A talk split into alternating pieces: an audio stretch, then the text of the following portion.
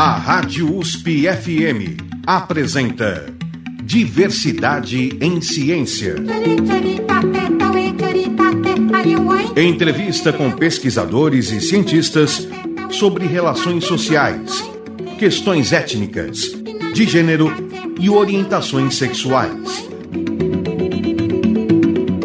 Para apresentar diversidade em ciência, Ricardo Alexino Ferreira.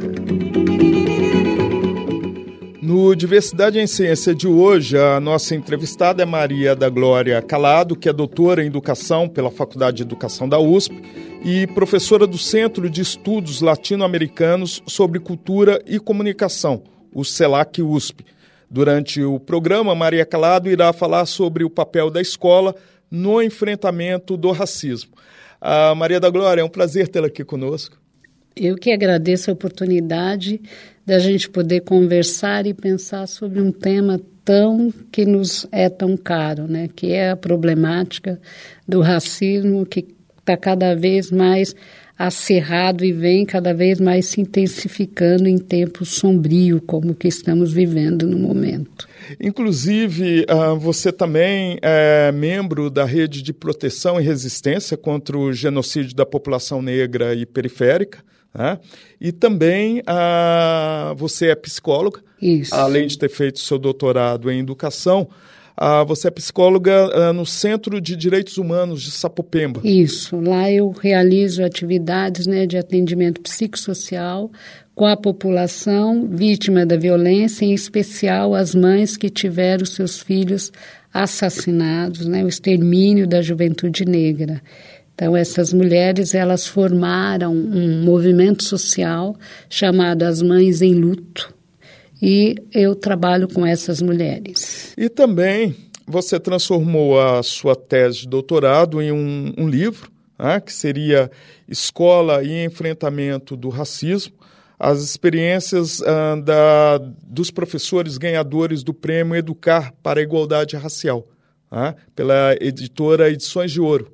Isso, é uma editora de Portugal, né? E a, a, tese foi transformada em livro, serão dois volumes e o primeiro volume já foi publicado e o outro está na iminência de. Então, o, o, volume 1 um já está disponível, Isso, né? Já.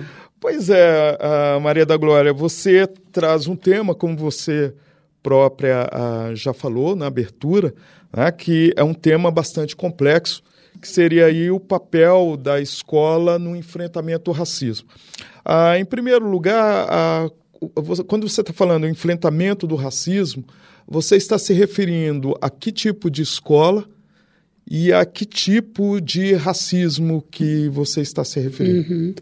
Estou pensando numa escola pautada numa educação antirracista, numa escola que considera todas as pessoas nas suas diferentes singularidades. Uma escola que respeita né, as, as singularidades, os modos de ser, né, uma escola pautada no respeito as diferentes é, origens, as diferentes contribuições né, dos povos, e não só eurocentro, porque a nossa escola é pautada no eurocentrismo. Pois é, inclusive isso até que eu gostaria de perguntar, por exemplo, porque quando se fala da educação formal, a educação formal ainda é muito marcada né, por autores europeus ou mesmo autores uh, norte-americanos. Né?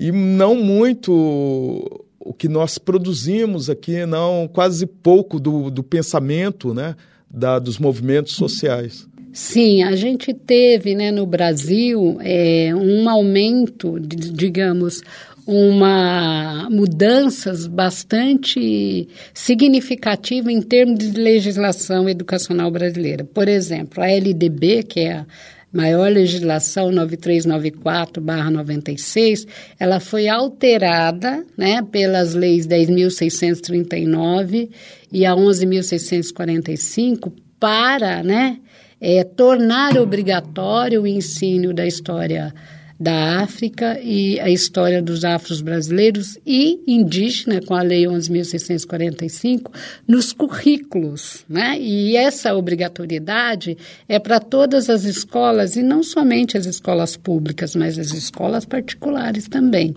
Então, essa... no campo da legislação, nós tivemos um grande avanço, para citar apenas uma lei. Se a gente pegar uma outra lei, que é a lei do Estatuto da Igualdade Racial, na, no Estatuto Estatuto da Igualdade Racial, que é de 2012, né, é, tem um capítulo só que fala da educação e é, discute a importância da formação de professores nos currículos, né?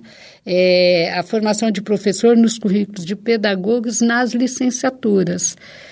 Também essa formação obrigatória também não ocorre. Vamos pegar o nosso exemplo aqui, a Faculdade de Educação. Quando eu fiz é, o doutorado lá em dois, terminei em 2013, um pouco antes, em 2011, 2010, nós tivemos né, uma iniciativa junto com o Núcleo da Consciência Negra de organizar né, é, um evento que a gente chamava né, de um grupo de pesquisas que a gente gostaria de formar lá na Faculdade de Educação, chamado Lélia Gonzalez, que a gente reivindicava, entre outras questões, a criação de grupos específicos para discutir as questões raciais. Né?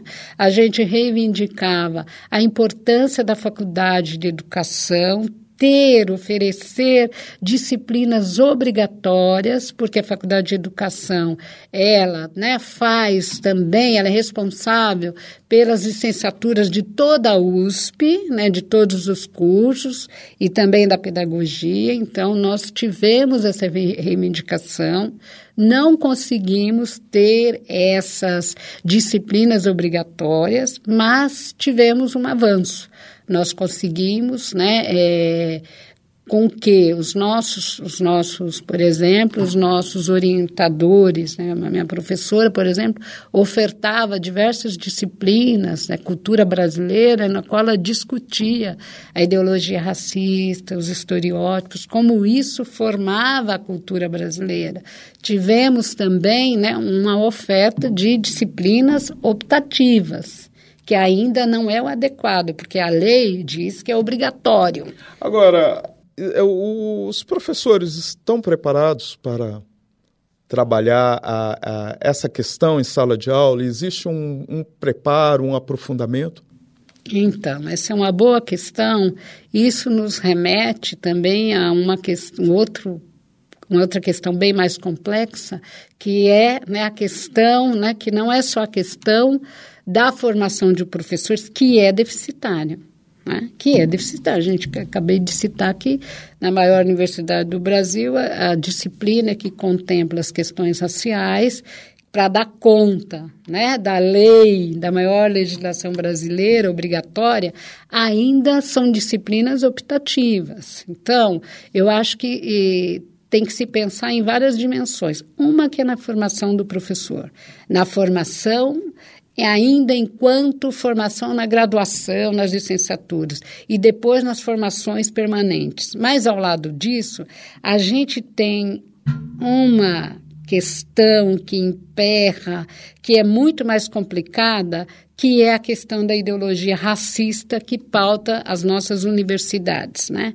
É, não se discute, porque é, no, na educação a gente tem projetos de visões de mundo.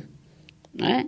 Se eu entendo que o projeto, a Europa é o centro e o ser o ideal de humanidade é ser branco europeu, né? no meu currículo, né, uma tendência, não por acaso, de priorizar né, a história de da Europa, da Europa. dos e vencedores. e mesmo também, né, a, se fizer uma interseção com a questão da, das religiões mais conservadoras, né, as religiões de matrizes africanas desaparecem, né? E aí, nesse conteúdo. A, desaparece, aí a gente vê no outro problema da atualidade que as religiões de matriz africana estão sofrendo brutalmente com ataques terroristas, né? Gente, né, os terreiros, algumas associações, né, estão sendo atacadas e há um silenciamento. Né? O que, que acontece? Nossa grande maior dificuldade de se enfrentar o racismo, que não é o racismo, é fruto da escola e não ocorre só na escola, mas ele permeia todas as relações sociais, é que isso significa ter uma outra forma de se colocar no mundo e da gente perceber a educação né, como educação pautadas em princípios de fato né, democrático no sentido, não no sentido da democracia racial, né, como ilusão, mas de fato que os grupos, todos os grupos que formaram né, a cultura brasileira, a formação do, da, da identidade no Brasil fossem de fato valorizados. Né, que são os grupos, e a Constituição de 1988 traz né, um marco muito importante, que ela vai dizer, ela já vai colocar lá num artigo, que eu não vou me lembrar o número, mas se não me falha a memória, 242 da Constituição de 88, que diz que a história né, a, a, os currículos escolares têm que contemplar a contribuição da história dos povos africanos. Né? Na sua é, seleção musical, você nos trouxe aqui várias músicas. que podemos ouvir agora? Nossa, podemos ouvir Identidade do Jorge Aragão. Perfeito. Então, Identidade aí do Jorge Aragão.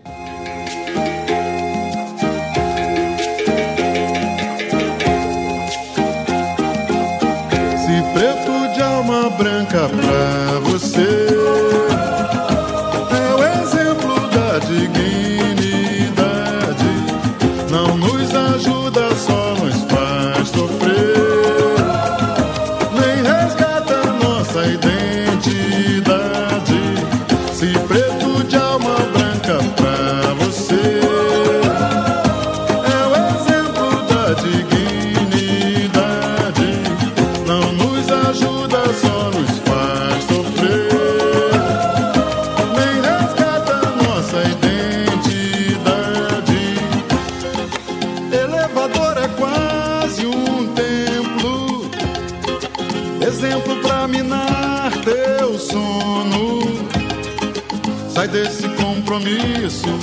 não vai no desserviço. Se o social tem dono, não vai. Quem cede a vez não quer vitória. Somos herança da memória.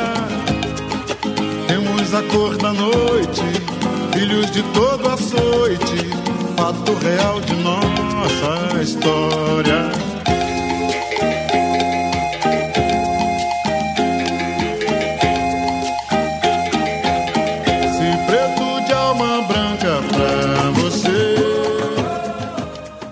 Nós estamos aqui na Rádio USP, no programa Diversidade em Ciência, hoje entrevistando Maria da Glória Calado. Ela é doutora em Educação pela Faculdade de Educação da USP e professora do Centro de Estudos Latino-Americanos sobre Cultura e Comunicação ah, da USP. Pois é, ah, Maria da Glória, por que você escolheu Identidade do Jorge Aragão? Essa, essa música ela é muito me, me, toca profundamente porque ela fala da constituição da nossa identidade e ela alerta para os estereótipos, né? Preto de alma branca só faz a gente sofrer. Então isso é, é um chamamento, é um alerta também para a gente, digo a gente, todos nós, que acabamos muitas vezes, né, nas piadas, nos comportamentos, quando estamos em ambientes mais relaxados, até nós que somos um pouco, entre aspas, mais antenados e mais vigilantes, a gente pode reproduzir esse imaginário social que foi construído sobre os brasileiros, né, demarcando lugares diferentes para negros e brancos. Então, é para a gente ficar, né, prestar atenção de que a, a, os estereótipos, as brincadeiras, eles o podem... O racismo no cotidiano. O racismo no cotidiano se, se revela né, por vários mecanismos, os discursos, né? Às vezes, o discurso, que é uma brincadeira, ali está posta uma atitude, né, uma, um, um ato racista que demonstra aí né, a marcação de, de lugares, né, de superioridade e inferioridade. Então, essa música, ela ela me, me, me toca nesse sentido, né? no chamamento para o reconhecimento do problema.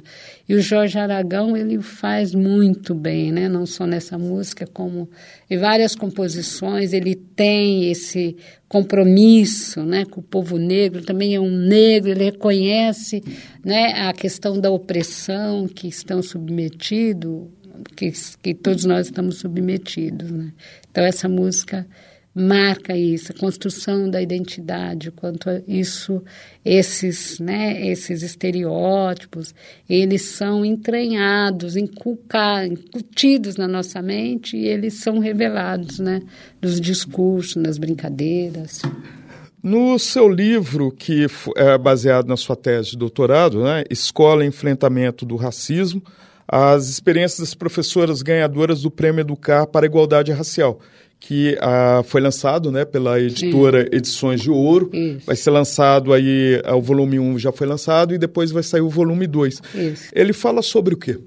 Então, ele discute né, a questão de como, né, é um conceito que eu utilizo, não sei se vai me perguntar depois do enquadre, né, ele, ele discute né, é, a questão dos vários momentos históricos que a sociedade brasileira foi constituída, né, no qual foram demarcados lugares psicossociais para os sujeitos brasileiros. E como essa demarcação de lugares, né, pautada na ideia de superioridade de uma raça em detrimento de outra, e aqui estou me referindo branco enquanto norma, né, enquanto entendido, né, como superior, né? É, esse livro ele vai tratando de como esses momentos históricos vão demarcando lugares, sempre reiterando essa posição das diferentes formas de lugares de superioridade em contraponto à subalternidade. E no caso, quando você fala ah, desses, desses lugares, você tá, está se referindo também a, aos livros didáticos ou ah, simplesmente ao, a, ou ao currículo? Não, não. Esses lugares, esses marcadores sociais, vamos dizer assim, de figuras de, de lugar de, autoridade, de superioridade, subalternidade, a gente pode verificar também nos livros didáticos, né? Claro que a gente já teve um avanço nas discussões, na produção de livros didáticos, mas ainda a gente, né, a gente acabou de, de é, recentemente, uma das autoras que discute a questão do racismo, aqui o Sam, a pesquisadora, né, discute a questão do racismo e traz né, é, práticas muito interessantes para a desconstrução, o livro dela foi proibido lá no, no, em Volta Redonda, no Rio de Janeiro. Só agora, depois de uma ação, é que ele voltou a circular. Então, essas, esse, esse racismo, essa ideologia racista, ela atravessa não só, o, por exemplo, os materiais didáticos, mas também os materiais escolares. Vou dar um exemplo disso. Né? Uma das minhas entrevistadas, né, do Prêmio Educar para a Igualdade Racial, a quarta edição, ela verificou que lá na escola dela ainda tinha, isso já faz alguns, algum tempo, né, lápis cor de pele. Que é o lápis cor de pele? Né? Um lápis rosinha que não existe ninguém com aquela cor, né? Inclusive, até é, fazendo uma pergunta para você, a, a questão estética negra, a escola muitas vezes não coloca, né? Como você vê isso? Mas antes de responder, a gente vai para um breve intervalo. Tá legal.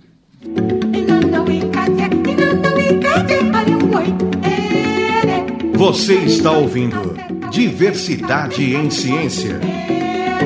Entrevista com pesquisadores e cientistas sobre relações sociais, questões étnicas, de gênero e orientações sexuais. Com Ricardo Alexino Ferreira.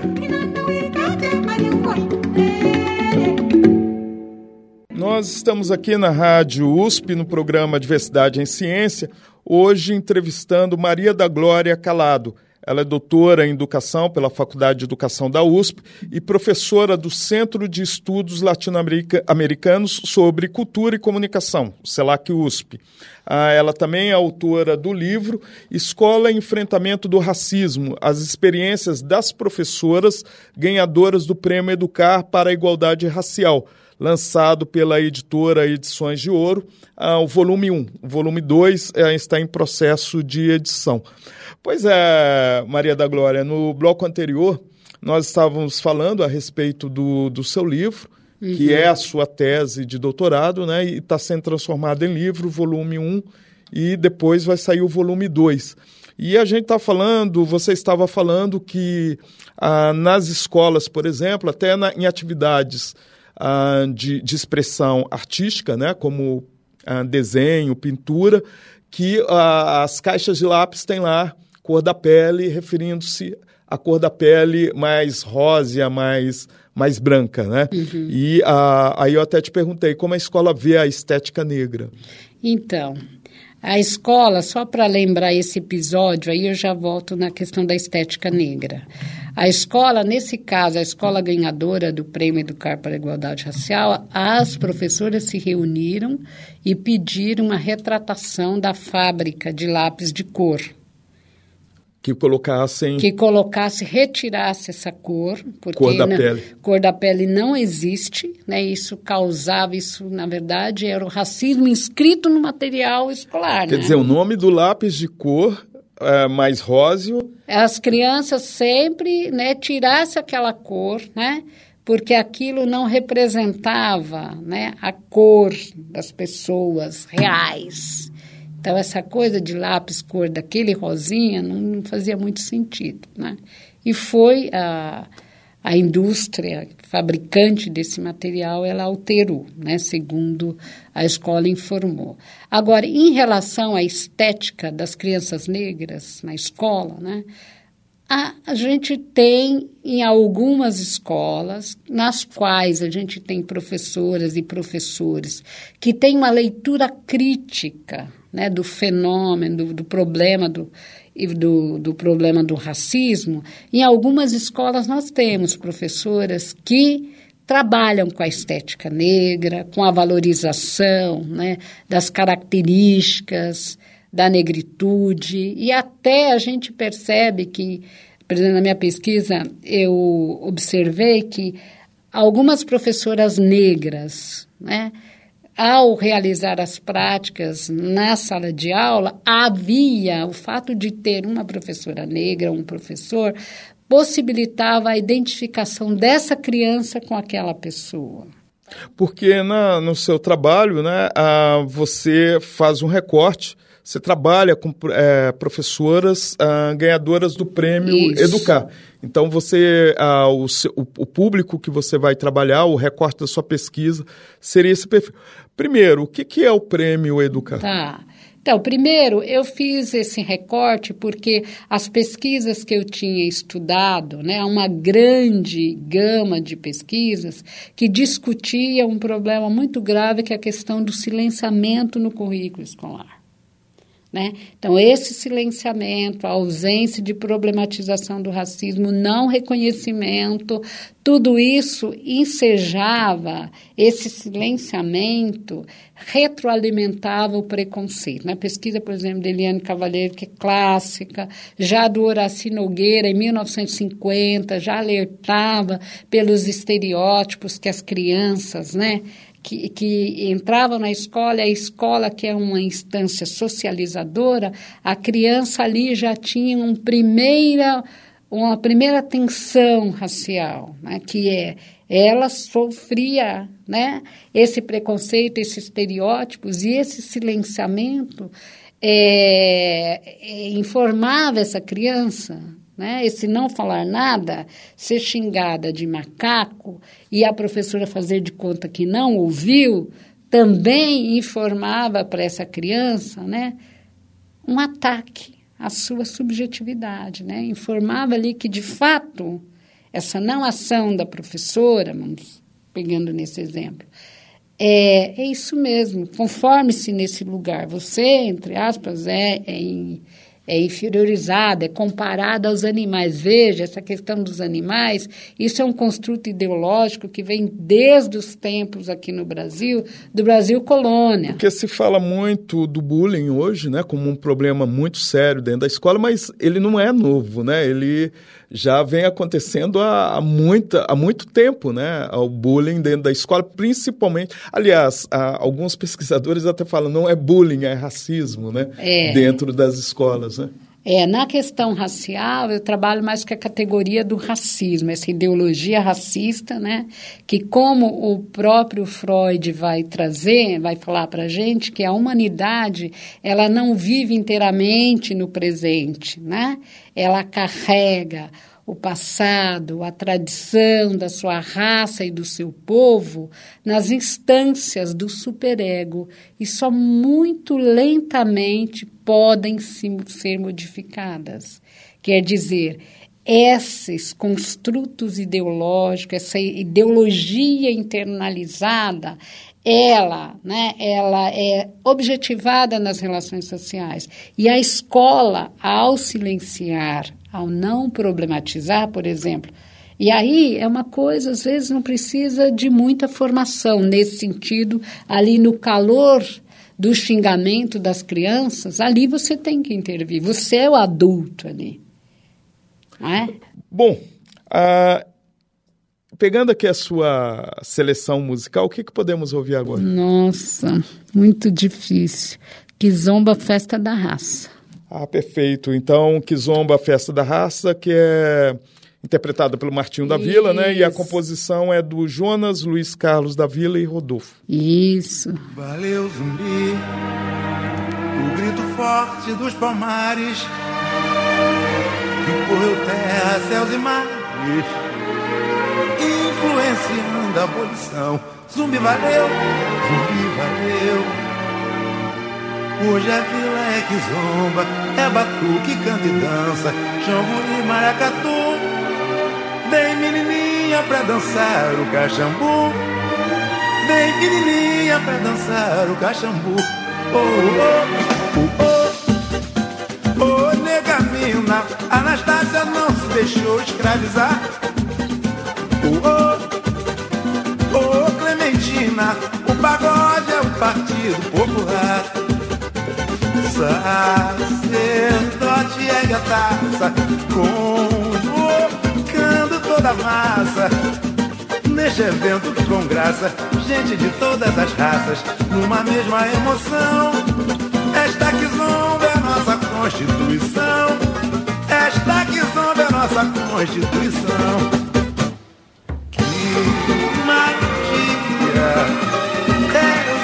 A Jesus orixá tem a força da cultura, tem a arte e a bravura. E um bom jogo de cintura faz valer seus ideais. E a beleza pura dos seus rituais. Tem a lua de banda pra iluminar a rua. Nossa sede é a nossa sede. De que o apartheid se destrua. Tem a lua de Luanda pra iluminar a rua. Nossa sede é a nossa sede. De o apartheid se destrua. Valeu, valeu, zumbi. O grito forte dos palmares.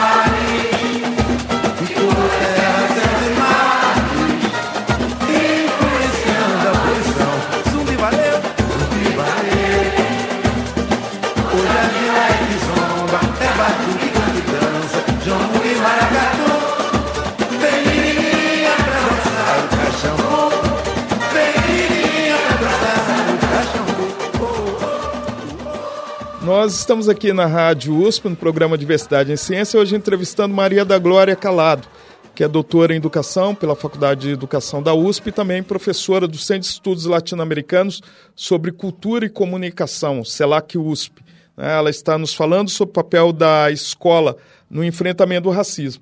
E, Maria da Glória, você escolheu a música, né, que zomba a festa da raça, interpretada aí pelo Martim da Vila, que é uma composição do Jonas, Luiz Carlos da Vila e Rodolfo. E o porquê da, dessa escolha? Então, o Martim, os compositores aqui, eles alertam para um elemento muito importante na constituição né, da, da nossa identidade e que os nossos ancestrais lutaram muito, que é a questão da resistência. Né? No trecho da música ele fala, ah, não se deixou escravizar, né? quer dizer, que mesmo nos momentos de por exemplo, Brasil Colônia, que eu chamo de primeiro enquadro, porque moldura uma visão sobre o negro, ele resistia, ele não era, né? E algum, alguns pesquisadores vão questionar, não era um ser anômalo de experiências vazias, não, ele tinha história. Ele, ele trazia, né? Ele foi forçosamente trazido para o Brasil, mas ele tinha suas histórias, né? Ele tinha, né, o seu passado, como o próprio Freud nos, nos disse, né? Ele tinha a sua tradição, a tradição da raça, estava ali. Então ele era sempre, apesar de tentar coisificar, vê-lo como uma mercadoria, né, desumanizá-lo, o negro sempre resistiu né? sempre resistiu, sempre também celebrou estar vivo, né? nas maiores dificuldades e adversidades, sempre mostrou a sua força. Então essa música me traz tudo isso. E que foi a vencedora, né, do Carnaval da Vila Vila Isabel, Vila Isabel em 1988, né, isso. né, campeã isso. nas escolas. E o Martim da Vila puxou o samba enredo, né? Sim, e, e recentemente a gente teve também outra escola, né, que foi uma das campeãs do carnaval no Rio de Janeiro, que também faz essa celebração, né? Exatamente. É que muito, muito interessante ver como essa força, né, essa resistência, esse sujeito que é, resiste para existir e para fazer a sua história, ele não se cala, né? No, no caso, ainda sobre essa sua pesquisa de doutorado transformada em livro, ah, as experiências né, dessas professoras, elas se tornaram ah, praticadas dentro das escolas ah, após o prêmio Educar? Então, em algumas sim, em outras não.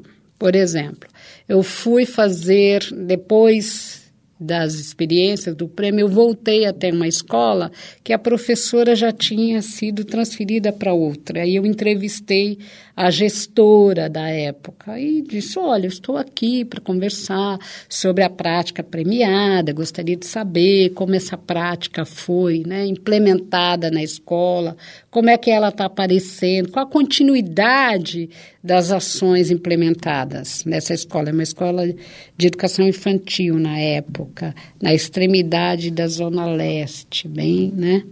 Enfim, aí a, essa gestora me disse não, mas isso já foi, o prêmio já foi, já acabou. Está é, pensando no prêmio só. É, estava pensando no prêmio. Eu falei, sim, mas além do prêmio, né, o prêmio foi para reconhecer as práticas que efetivam, que enfrentam o racismo e que valorizam na né, história da África, dos, enfim. Fiz toda essa fala. Ela disse, mas já foi, agora o nosso tema é outro. Nós agora vamos trabalhar com comidas regionais. Enfim, né? Ou seja, né, assim, a não continuidade do, dos projetos se torna um, um problema, né? Tem algumas escolas, como eu disse, algumas escolas nas quais há um comprometimento da gestão e dos professores, essas práticas elas têm continuidade, mas fica muito né, nas costas dos indivíduos, dos atores escolares que lá estão. Se né, não tem, porque aí tem um problema muito grave também. As instâncias da educação precisariam acompanhar essa implementação. Pois é. Uh, em relação às questões que estão em torno da educação, como você vê? Você faz parte de outras instituições né, uhum. uh, que tratam dessa, dessa questão uh, extramuros. Como você tem desenvolvido esses projetos? Mas antes de responder isso, a gente vai para um breve intervalo. Ok.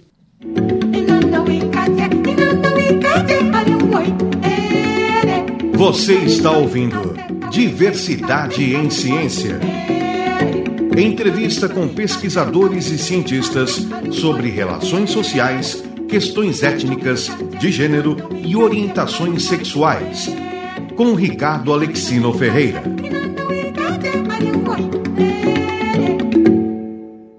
nós estamos aqui na Rádio USP, no programa Diversidade em Ciência, hoje entrevistando Maria da Glória Calado. Ela é doutora em Educação pela Faculdade de Educação da USP e professora do Centro de Estudos Latino-Americanos sobre Cultura e Comunicação, que seria o CELAC USP. Ela está nos falando sobre o papel da escola no enfrentamento do racismo. Pois é, Maria da Glória, no bloco anterior, ah, você nos falou né, a respeito da questão né, do enfrentamento do racismo dentro da escola, apontou ah, várias, várias questões né, do racismo institucional que também se coloca dentro da escola. Sim. E ah, eu, nós encerramos o, o bloco anterior ah, justamente perguntando sobre a questão do que existe no entorno da escola. Né?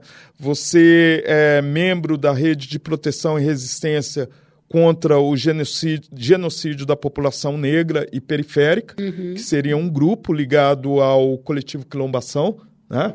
Não, é um grupo que do qual Quilombação faz parte. Que faz parte, né? Que engloba vários movimentos sociais. Certo. E também o Centro de Direitos Humanos Sapopemba. Isso. Então, começando pelo, pela Rede de Proteção e Resistência contra o Genocídio da População Negra e Periférica, esse grupo aborda o que, essa rede? Essa rede, ela aborda né, as questões da violência que estão submetidas à população pobre, preta e periférica. Né? E a gente observa que é, há uma, um, um mapa da violência né, vai apontar de cada quatro jovens assassinados, três são jovens negros.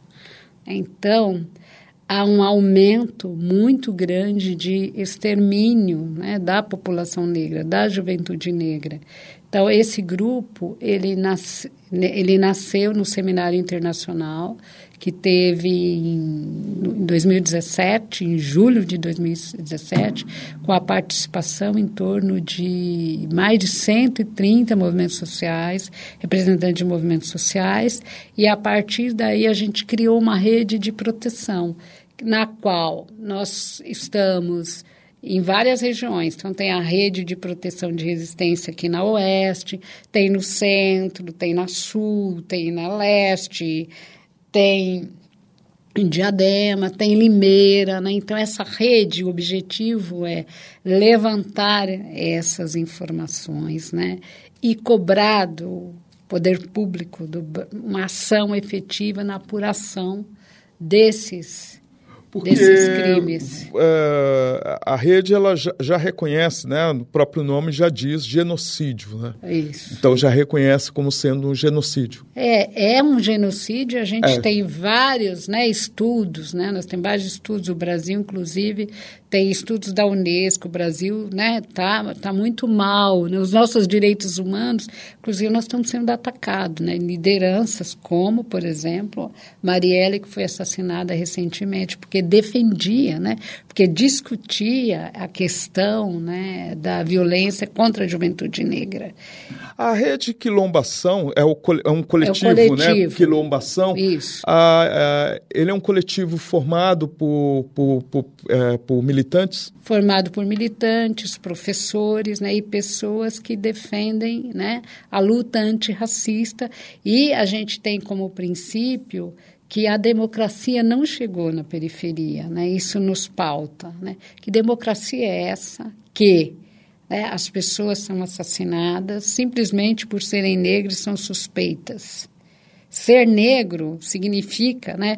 E aqui eu estou me lembrando de um de uma, uma fala, né, num artigo do Jurandir Freire Costa, que é um grande psicanalista que discute a violência, ele vai dizer que ser negro é ser violentado cotidianamente.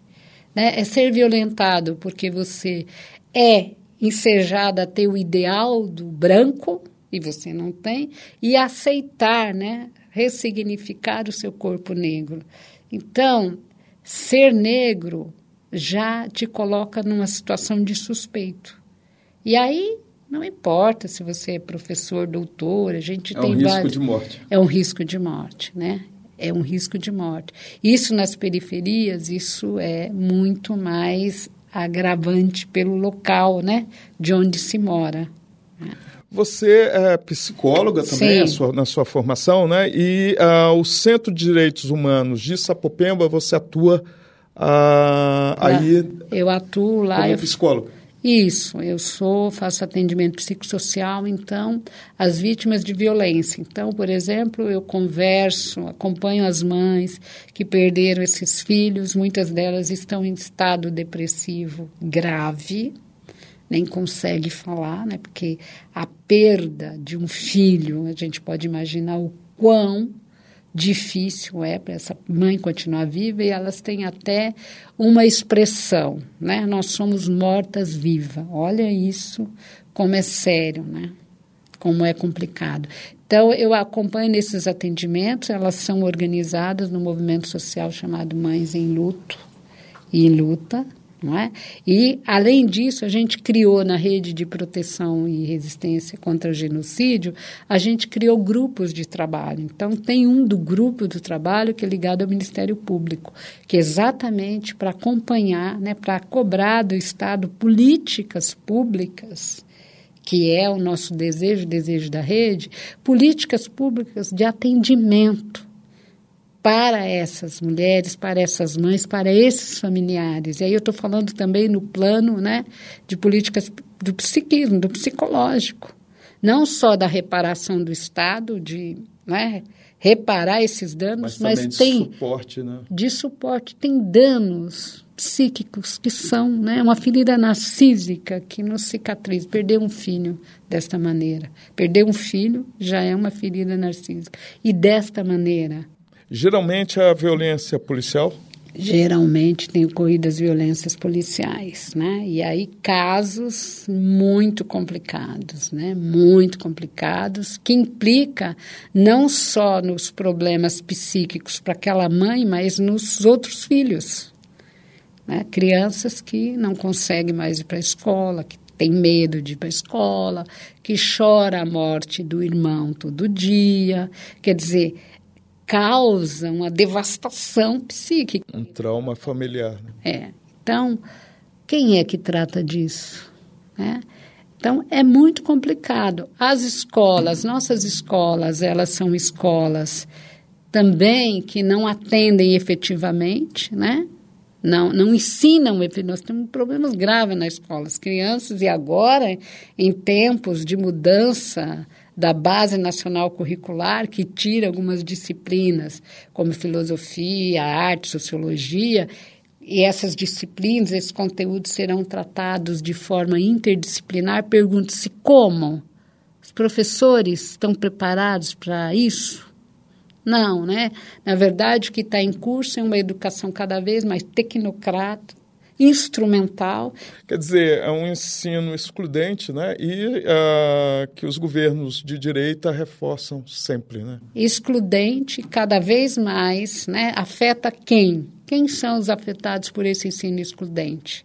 Então, a escola que ter, deveria ter um papel, uma função social de transformar, né, de discutir com esses jovens né, os seus direitos, seus deveres, né, na perspectiva de uma educação, de que eles reconheçam que eles têm direitos. É uma escola que, muito pelo contrário, né, está sendo levada a ter uma atuação instrumental e ainda de baixa qualidade. O que, que podemos ouvir agora? Que podemos para finalizar, né? Hum. Porque você fez uma seleção muito boa. É, né? eu estou com dificuldade de escolher, mas podemos ouvir Vai no Bexiga para ver. Ah, certo. Ah, Vai no Bexiga para ver, que é do Geraldo Filme, Isso. interpretado por ele.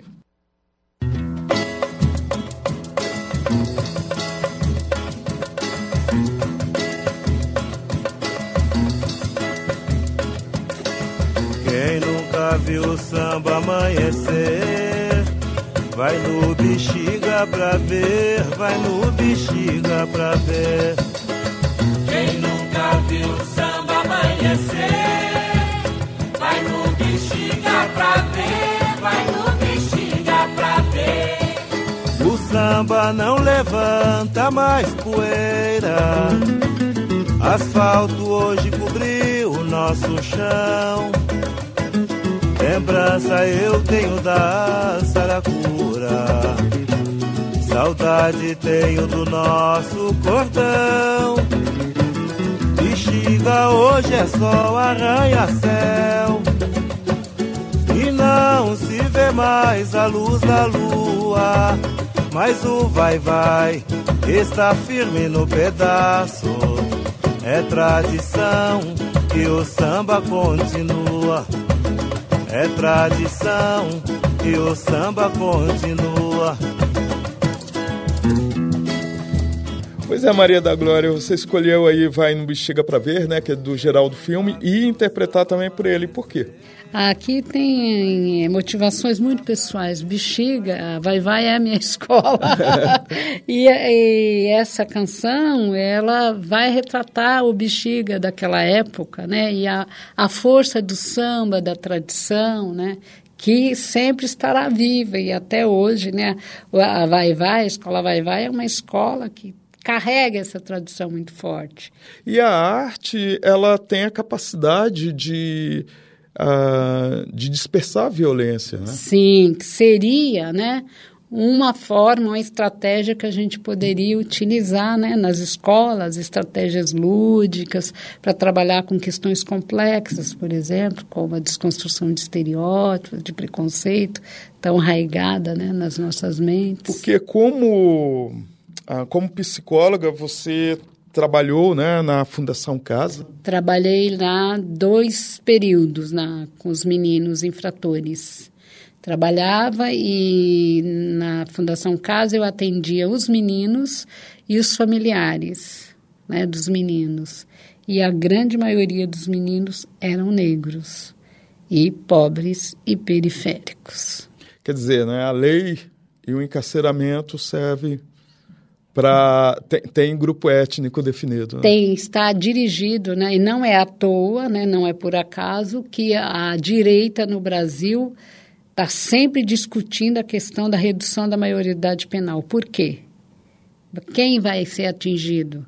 Certamente não é os filhos da elite, certamente são os nossos jovens negros, né? Que na verdade não estão sendo é, se não estão encarcerados, há uma grande gama de jovens negros, e eu digo isso porque estou lá no Centro de Direitos Humanos de Sapopemba, que estão né, jogados né, nas ruas por conta da questão das drogas. Né, que as drogas na verdade, são drogas, por exemplo, lança-perfume, que é uma droga que tem está muito forte nas periferias, porque é muito mais barato a produção, mas os jovens estão, estão sendo mortos por conta né, desse descaso, né, desse descaso, da ausência do Estado, e porque tem o endereço. Né? A gente não está falando da morte, da violência só no assassinato. Tem uma violência simbólica também, uma violência física.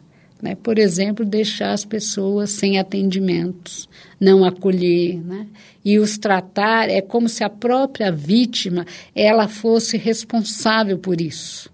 Né? Aí, aquele, aquela ideologia que, que transforma um, um caso muito grave num comportamento é, com valor moral, e não é isso. Estamos falando, né, não é de um comportamento, estamos falando de uma ideologia, de uma estrutura racista, né, que interessa à classe dominante. E uh, atualmente também você uh, trabalha com ensino à distância ou educação à distância? Educação à distância. Educação à distância. É no Senac, no Senac de São Paulo, né? isso. E uh, você considera que a educação à distância ela pode ser eficiente no processo de democratização do conhecimento? ela pode democratizar né, o acesso às pessoas. Por exemplo, eu tenho alunos de várias regiões de, do Brasil, né? Falo de aluno do Amazonas, Manaus, ela pode levar uma educação, ter uma amplitude maior. Mas a gente tem sérios problemas, né, da educação à distância, principalmente se a gente for pensar na forma como é desenvolvida aqui no Brasil. Né? Ou seja, tudo ainda precisa ser revisto e tudo precisa ser reconstruído, né? Tudo precisa ser revisto, reconstruído, e mais que, mas isso não será realizado sem a organização, a fortalecimento, a pressão dos movimentos sociais. Bom, o nosso tempo passa muito rápido, Maria oh. da Glória. Quero agradecer muito a sua presença aqui. Espero que volte mais vezes. Muito obrigada. Gostei muito da oportunidade de falar, de conversar com você, de pensar um pouco quando a gente fala também a gente elabora e reflete sobre temas tão que nos são tão caros. Muito e obrigada. Trabalhos tão importantes que você vem desenvolvendo no decorrer dessas décadas. Aí. Muito obrigada. Nós chegamos ao final de mais um Diversidade em Ciência, que teve como entrevistada Maria da Glória Calado, doutora em Educação pela Faculdade de Educação da USP e professora do Centro de Estudos Latino-Americanos sobre Cultura e Comunicação, seria o CELAC USP, que nos falou sobre o papel da escola no enfrentamento do racismo. O Diversidade em Ciência tem direção e apresentação de Ricardo Alexino Ferreira, edição de áudio João Carlos Megali. A música incidental Chori Chori, apresentada no Diversidade em Ciência, é dos indígenas Jaboti de Rondônia, resgatada e reelaborada pela etnomusicóloga Marlui Miranda, no CD Iru. Entre em contato conosco pelo site radio.usp.br. Até o próximo programa. A Rádio USP apresentou Diversidade em Ciência, com Ricardo Alexino Ferreira. O programa das relações sociais, das questões étnicas, de gênero e orientações sexuais. Porque discriminação é falta de conhecimento.